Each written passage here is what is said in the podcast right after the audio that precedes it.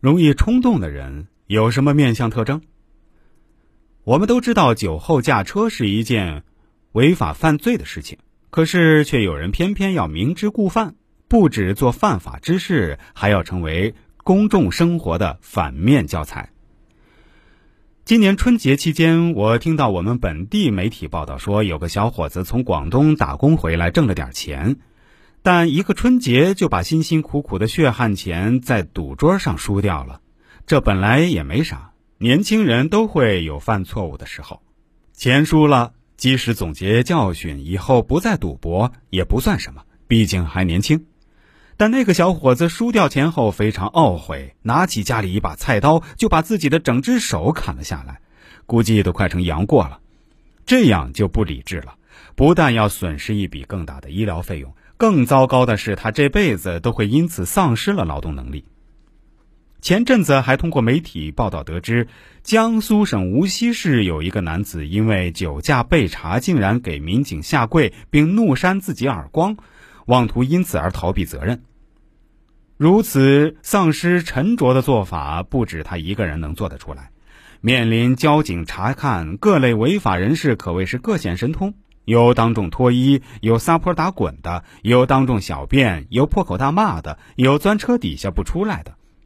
这一类人其实有个共同个性，即心情激动的情形下，极容易做出失去理智的事儿。其面相上也能看出一定的端倪。他们大多长这样，下面总结一下，给大家参考参考。脸型三角，下巴尖尖，额头宽而下巴窄，脸呈三角形状的人情商比较低，做起工作来没有担当，急躁有余而冷静不足，一旦遭到冲击就会歇斯底里，且常常为了小事儿去凶闹，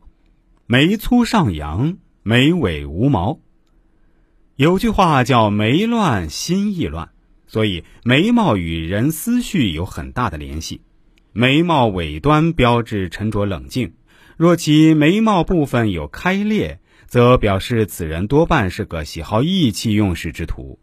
若眉毛又粗而上扬，则遇事容易走极端，抓狂起来毫无沉着可言。鼻孔朝天，大且鼻翼偏薄。鼻子也能够看作是品格的标志，既代表着健康，也代表着人的特性等。假如其鼻孔大，而且有朝天的趋向，同时具备鼻翼又很薄的状况，表明此人的行事风格是爱斗胆。假如受了外界的刺激，会有做出拿钱出气，甚至会为钱赌上性命等不理智举动。嘴大舌小，嘴角下垂。嘴巴是人体一个重要的器官，面相学上也称其为出纳宫，